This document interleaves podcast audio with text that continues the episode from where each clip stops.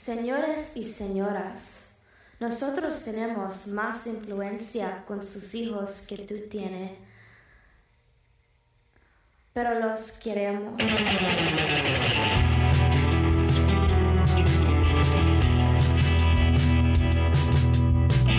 ¿Crees que el tabú de hacer terapia aún existe? ¿Qué es la identidad? ¿Cómo se construye?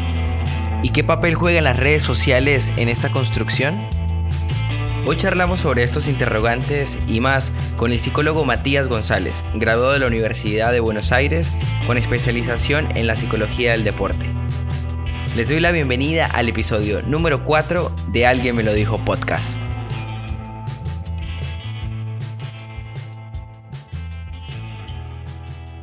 Bueno, Mati, ¿cómo estás? ¿Todo bien, bien, ¿Vos? Bien, bien. La verdad, bueno, ahora sufriendo un poco el calor. Hace calor, hace calor. Es un fin de eh, semana bastante caluroso este. Igual, hoy es el día 11. Eh, yo no sé si acá en Argentina pasa, pero yo me acuerdo mucho que mi abuelo en Colombia eh, me decía que los primeros 12 días del mes de enero iban a develar un poco el clima de los meses del año. Como que el primer día de enero era enero, el segundo día mar, eh, febrero, marzo y así consecutivamente. Yo lo había escuchado, pero bastante eh, interesante. Sí, acá por ahí no se da tanto porque hay estaciones, pero en Colombia como es casi siempre el mismo clima, entonces uno dice como que bueno, tal mes va a ser más caluroso o va a llover más o nada. Es interesante. ahora, ahora quisiera saber, pero bueno. Después de investigar, tenía un nombre como más ancestral, como, no sé, los 12 no, no voy a inventar nada, pero tenía un nombre ancestral porque me acuerdo que mi abuelo me lo contaba. Interesante, interesante, para tenerlo en cuenta, para investigarlo.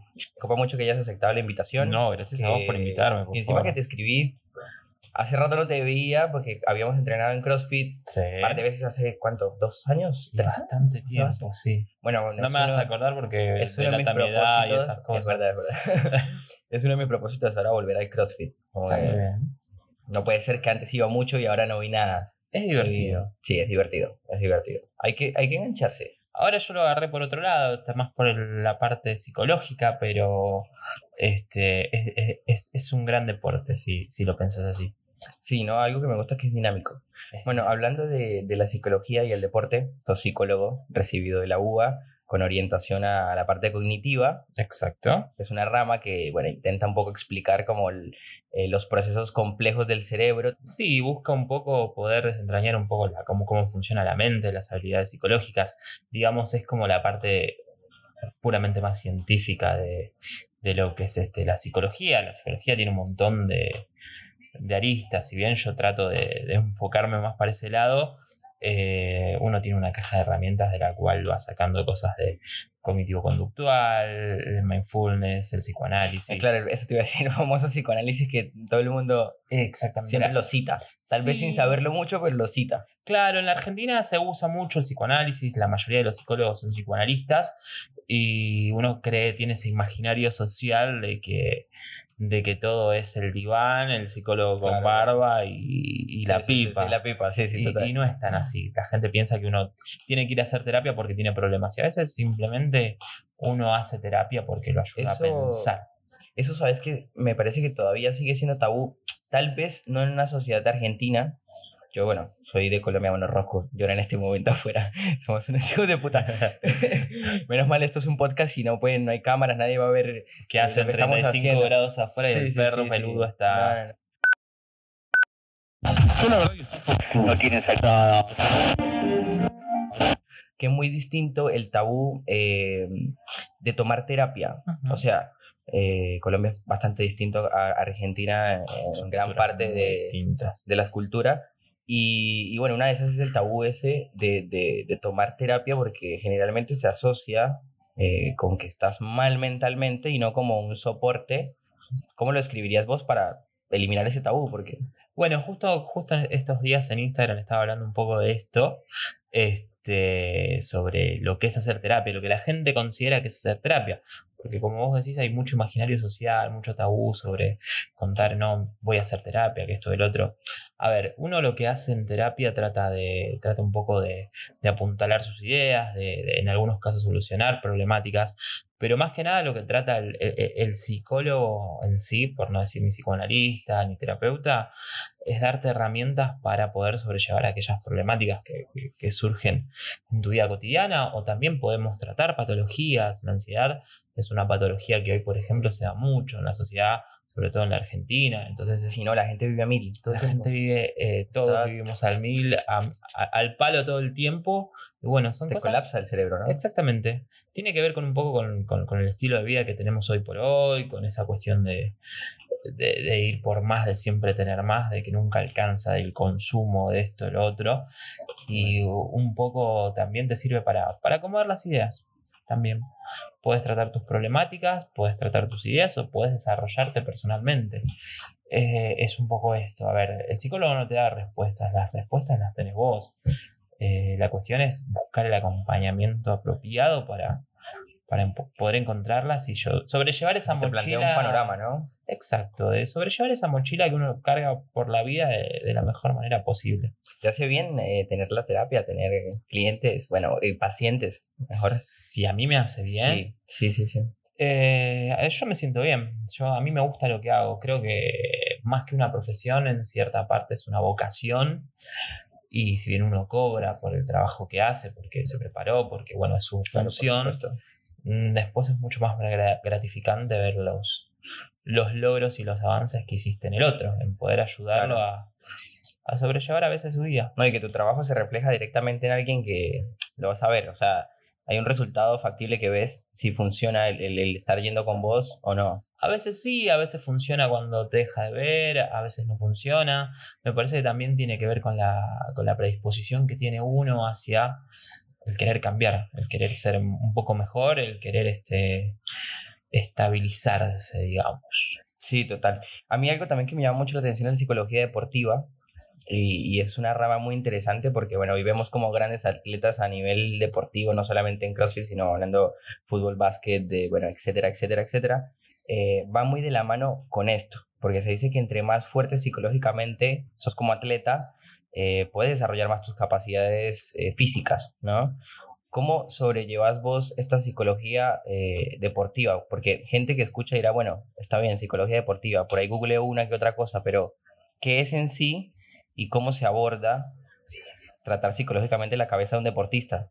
Mm, es una, es una excelente pregunta. Mira, a ver, hay un montón de aristas y cada, cada profesional lo va a trabajar de una manera diferente y desde donde se pare. Si bien la psicología eh, deportiva surge más desde lo cognitivo-conductual, también se puede trabajar desde la clínica, también se puede trabajar desde, desde un montón de otros aspectos.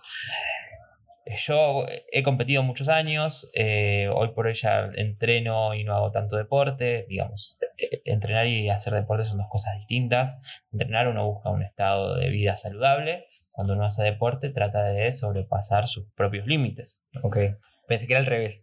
No, es justamente, justamente es al revés. al revés. Uno cuando entrena trata de, trata de sobrellevar el cuerpo, de mejorar su fuerza, de tener una vida cotidiana más sana, una vida más sana cuando uno hace deporte, eh, va, se prepara. busca ir más allá de sus posibilidades, de, lo que su cuerpo a veces puede dar. No es sano, el, deporte no es sano, entrenar es sano. Ok. Sí es importante, por ejemplo... Llamativa esa frase. ¿Eh? Llamativa esa frase. Exacto. Es, eh, si cuando lo llevas a la práctica es real, porque los deportistas se lesionan, los deportistas levantan más kilos de los que diariamente podrían levantar, eh, corren más de lo que podrían correr y nadan más de lo que deberían nadar, de lo que podrían nadar. Entonces uno lleva, trata de llevar eh, hasta el límite, llegar al límite de sus posibilidades. Y, hoy, vos que estás más en lo deportivo y que también estás en la onda del CrossFit, que también si bien unos, de unos años para acá se volvió tendencia, luego se afianzó y hoy ya es una disciplina bastante común en, varias personas y que uno lo habla como que no, che, me voy a meter a CrossFit, oye, tal día, bueno. Em, se volvió tan normal esto que también vemos en las redes sociales, y ahora vamos a entrar más en materia de por qué estamos hablando de esto, eh, cómo en redes sociales eh, se puede abordar, eh, yo lo tenía acá anotado como estereotipo fit. ¿Cómo podemos abordar eso? Vos que tratas la psicología, y el deporte.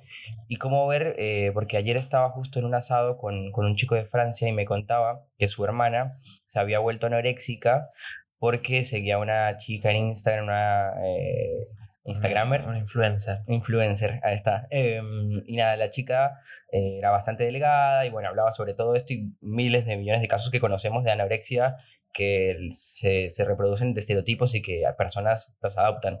Y esta chica terminó en, en la clínica grave, grave, y, y bueno, eh, por eso me, me, hace ruido el estereotipo fit y cómo sobrellevar eso cuando alguien de pronto va a consulta y te dice, mira, la verdad es que no me siento cómoda con lo que hago y quiero ser fit y bueno, tergiversa la palabra y termina siendo algo totalmente dañino.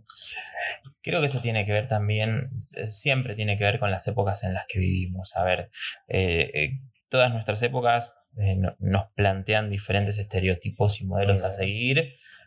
En los 50 era estar más rellenita, en los sí, 90 sí, era ser un pan anoréxico, hoy en el 2020 quizás es un poco llevar al extremo el físico y mostrarse constantemente en las redes sociales.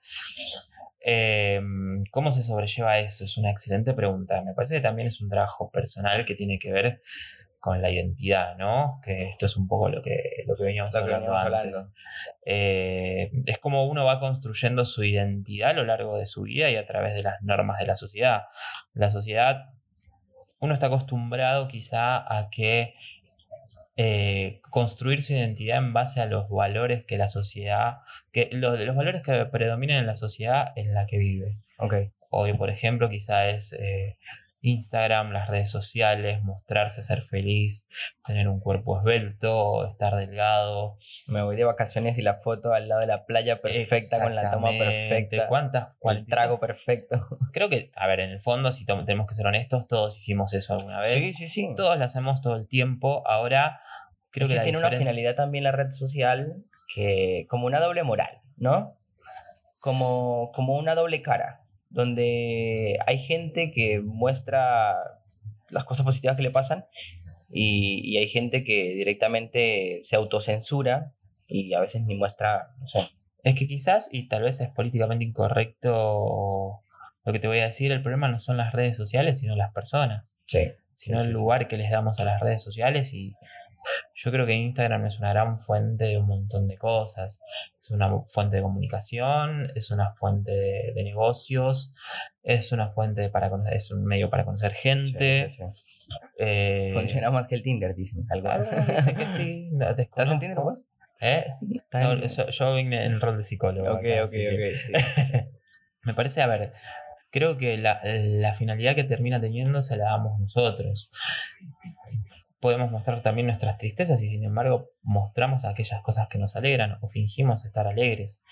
Creo que la pregunta pasa más por ahí. ¿Por qué, ¿Por qué esos estereotipos? ¿Por qué creamos esos estereotipos y no creamos otros? Y, y bueno, ya entrando más en, en tema de la, de la identidad. ¿Cómo puedes definir vos la identidad? Porque yo leí varias cosas y es como que termina siendo muy subjetivo y... Es que considero que, para, particularmente yo creo que la, la identidad es una construcción individual de cada ser humano. Eh, uno puede... Es, es, muy difícil construir la identidad desde, desde, las vivencias cuando vivís en una sociedad en, como, en la cual te exige ser de determinadas maneras y te presenta estereotipos que vos tenés que seguir. Si vos me preguntás, y lo que yo suelo trabajar mucho en terapia en algunos casos, es esta cuestión de que la identidad es una construcción individual de cada persona atravesada por las vivencias que tuvo a lo largo de su vida. Entonces yo, mi vida no va a ser igual a la tuya y yo no voy a ser igual a vos y vos no vas a ser igual a mí.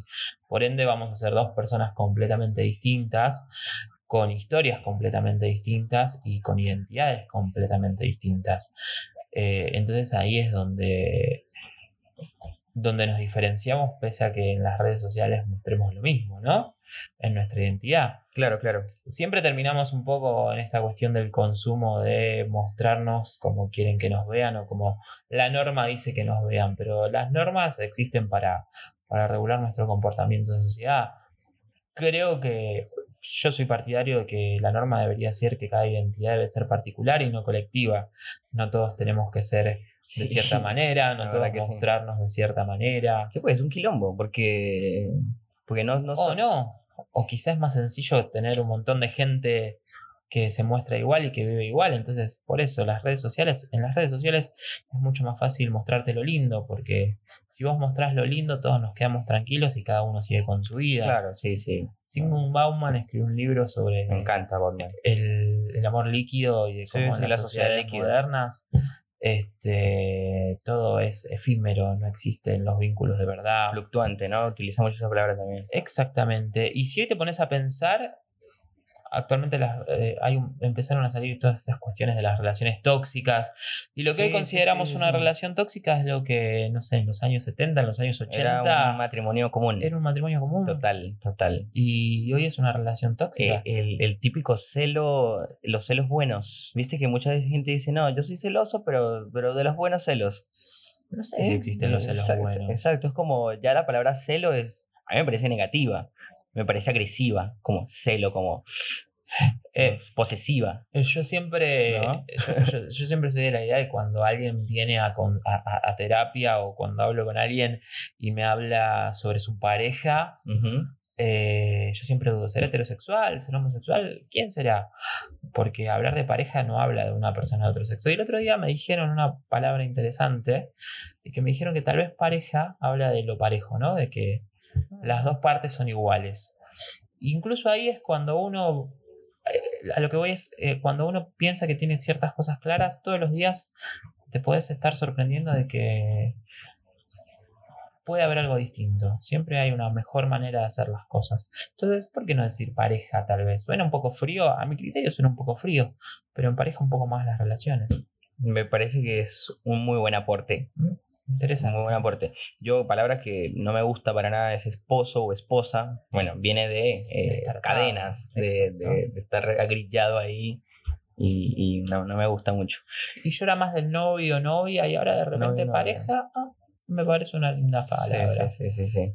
Sí, porque está bueno. Hoy, hoy creo que nuestra generación, o bueno, este, la generación activa, ¿no? Ujú. No, no, no una generación puntual de edad, sino la gente activa de, de- de este planeta ahora, eh, se está esforzando bastante por ir destruyendo poco a poco todos esos, eh, o blanco, negro, o par o impar, o, ¿no? Estamos aprendiendo a ser, eh, ¿Vos cómo quizá. analizás eso? ¿Te parece que sí, que el que ahora actualmente va yo- cambiando? O se, se Yo creo que estamos yendo un poquito para este lado, para esto de, de- de la construcción individual de, de cada uno. Ya no todos somos de cierta forma.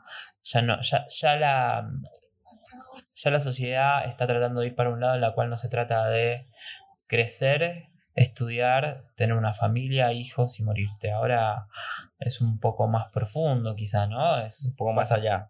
va- pasa por una búsqueda interna de cada uno de eh, qué es lo que uno quiere para su vida, ¿no? A veces hay gente que no tiene ganas de formar una familia, hay un montón de maneras de formar una familia. Quizá yo con mi perro puedo ser una familia, yo solo puedo ser mi propia familia, eh, con mis amigos, eh, mamá y papá, papá, papá, mamá, mamá, mi tía y yo somos una familia porque tal vez es lo único que, que- que tengo. Entonces, eh, hay un montón de... Es que me, me- quedo con una palabra que dijiste, tradiciones. ¿Hasta dónde son tan buenas las tradiciones? Sí, ¿Y dónde- hasta dónde son tan útiles? Porque la, la tradición habla de repetir estereotipos y a veces con el correr de los años y con, con las necesidades de las personas, tal vez hay una necesidad de salir de, de ese cuadradito de lo que es la tradición, de que todo tiene que ser así de cierta manera. Sí hay tradiciones que nos hacen recordar nuestra historia porque es importante saber de dónde venimos para saber a dónde vamos, pero siempre se pueden modificar esas cosas. Tengamos en cuenta que también somos una cultura en general en el mundo de apenas 2000 años. Si lo pensás, no es nada. Sí, sí, sí, es En cierto. un mundo que tiene millones y millones de años, somos bastante, bastante jóvenes. Eh, decías lo de la educación sexual, me parece sumamente, que como lo mencionábamos, me parece que es una, algo su- sumamente importante que hay que implantar hoy por hoy en las escuelas, en cualquier ámbito donde haya chicos y adolescentes, porque eh, son, son lo que van a ser el futuro. Entonces, eh, que es importante tener esas herramientas para cuidarse, para cuidar al otro, para tomar decisiones más sabias, para no caer en la necesidad de tengo que vivir con alguien porque eh, quedó embarazada o quedé embarazado. Total, total. eh, me parece que, o contagiarte una enfermedad o lo que sea, me parece que cada uno tiene que vivir su sexualidad y sus experiencias de la mejor manera posible, siempre cuidándose y cuidando al otro. Sí, eh, estaba escuchando la charla TED de Cecilia C. Eh, y justo tengo el libro de Sexo ATR, muy bueno el libro, y es muy llamativo lo que ella dice y cómo hace el enfoque en este libro sobre la sexualidad y sobre todo esa, ese mismo mito, tradición o reproducción de estereotipo sexual también, porque se ve en la cama que eh, vemos o se veía o, todavía se sigue viendo en el porno que el porno violento o el porno no sé qué o que le gusta tanto esto a la mujer o mitos de cómo tocarlas o no tocarlas o no tocarse entre hombres y demás, porque es un libro que habla muy plural, no, no, no, hace, no hace ninguna parada en algún género, bastante amplio y, y nada, bastante interesante lo que ya marca la sexualidad y de cómo nosotros tenemos que, eh, creo que dice como tomarnos el palo y, y, explorar nuestro cuerpo nosotros mismos y ahí empezar a entender qué es lo que nos gusta, porque si no hacemos como un análisis principal nosotros y dejamos de pensar que, no sé, que masturbarse es malo, que masturbarse tiene una... Como... la gente que piensa eso. Y, te juro, hay gente que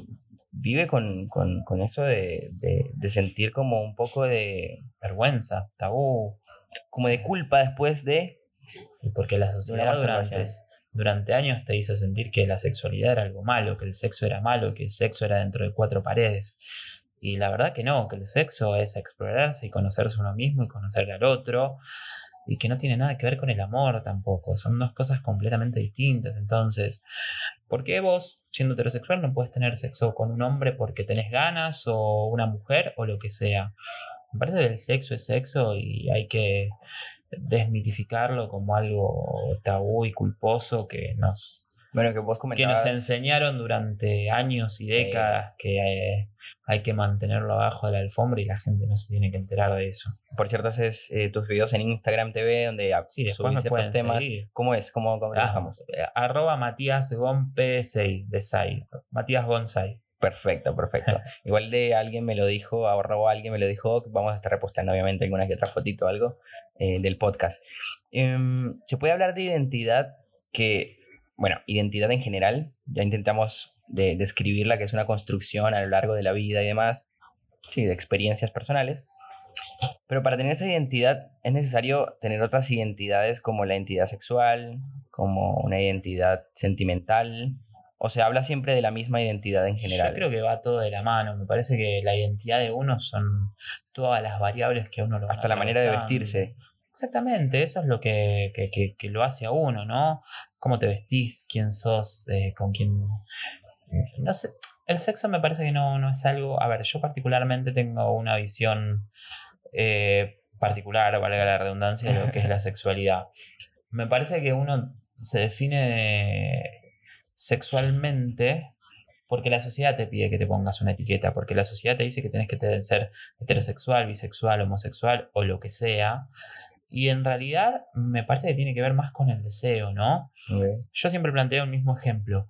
Me parece que si vos sos un hombre heterosexual, casado con una mujer, con hijos, pero te gusta acostarte con hombres, y no con una mujer y no con tu mujer, seguís siendo heterosexual, porque una cosa es el deseo, una cosa es lo que vos querés hacer en la cama, y otra cosa es lo que vos decidís, eh, cómo decidís vivir tu vida. ¿Sí? Entonces ahí me parece que una persona heterosexual se considera alguien que tiene mamá, papá e hijos, o mamá, papá, y no tienen hijos, o hombre, mujer.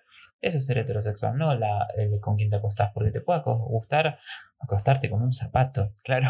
O sea, Claro, claro. Y amar a una persona de género distinto al tuyo. Me parece que eso se va. Me parece que definir la sexualidad es algo que tenemos que dejar de hacer.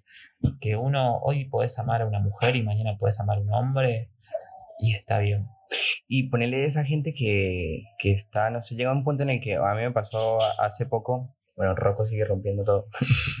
Eh, a mí me pasó hace poco que eh, estuve estudiando en, la universidad una materia que es sociología y me dio mucho una vuelta de rosca en todo lo que yo pensaba, todo lo que, lo que traía conmigo desde que nací, desde el lugar donde me crié y llegué aquí a Argentina, todo lo que fui construyendo de lo que yo pensaba de quién era yo, cómo soy yo, y en un momento estuve como medio en el limbo, como que, ¿qué mierda soy? O sea, ¿a qué me dedico? Había dejado de hacer algo que hice durante toda mi vida y tenía un nuevo reto de enfrentarme a hacer algo nuevo. Y sé que hay mucha gente que le pasa esto. Cuando estamos en ese momento, ¿cómo se hace para agarrar el nuevo libreto y empezar a decir, bueno, voy a empezar a escribir de nuevo? ¿Vos qué, qué le puedes decir a esa gente? Ahí es donde empezás terapia. Sí, me parece que bueno, esos son los puntos de inflexión que uno va teniendo a lo largo de la vida y que son los que vale la pena vivir, ¿no? De, uno decide cambiar, hacer cosas nuevas, buscar un nuevo enfoque, eh, vivir la vida, básicamente, que se trata de eso. A veces uno hace cosas que cree que son las que lo hacen feliz y no logra ver cuáles son las que realmente necesita. Yo la verdad que no tienen salida también lo vemos como algo problemático a, esta generación que pasamos de lo analógico a lo digital y pasar de algo... Hay mucha resistencia ¿no? al eh, cambio, ese, nuevo paradigma. Creo que es una resistencia al cambio, exactamente. Creo que hay, las redes sociales son malas porque ya no te juntás en un bar a charlar con tus amigos. Claro, claro. Yo puedo pelotudear todo el día en, eso es las redes sociales. Yo puedo pelotudear todos los días en las redes sociales y juntarme con mis amigos igual y hacer las dos cosas. O hay mucho, hoy por hoy los adolescentes se conocen mucho por redes sociales es como ir a conocer a alguien en un bar, es como conocer a alguien en el club, solo que es más expandido. y una, una, herramienta de la época. Exactamente. no podemos pretender eh, que no hay teléfonos, que no hay internet, que no podemos hacer todo desde un aparatito. lo podemos hacer. Es como...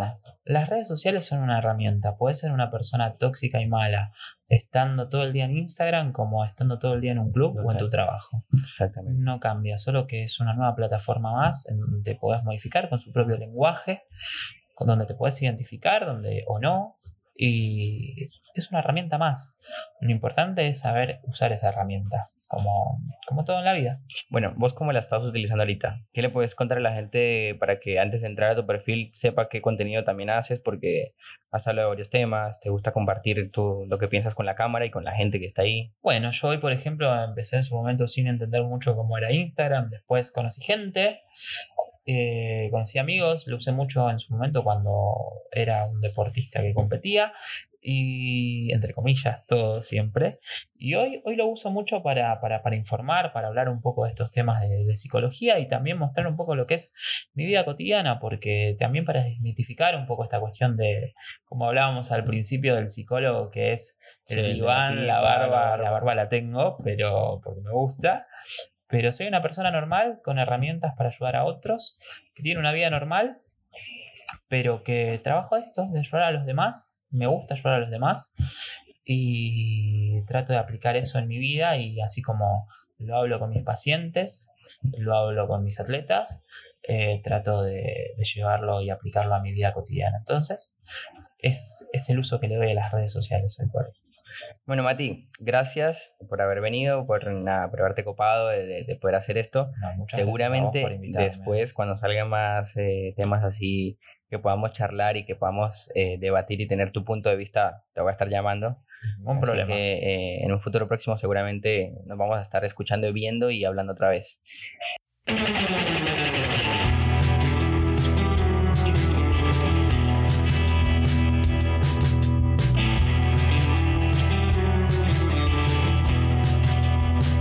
Gracias por haber escuchado el episodio número 4 de Alguien me lo dijo podcast.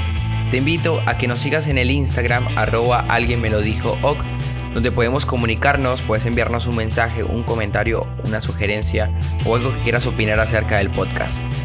Yo soy Juanca y nos vemos en el próximo episodio.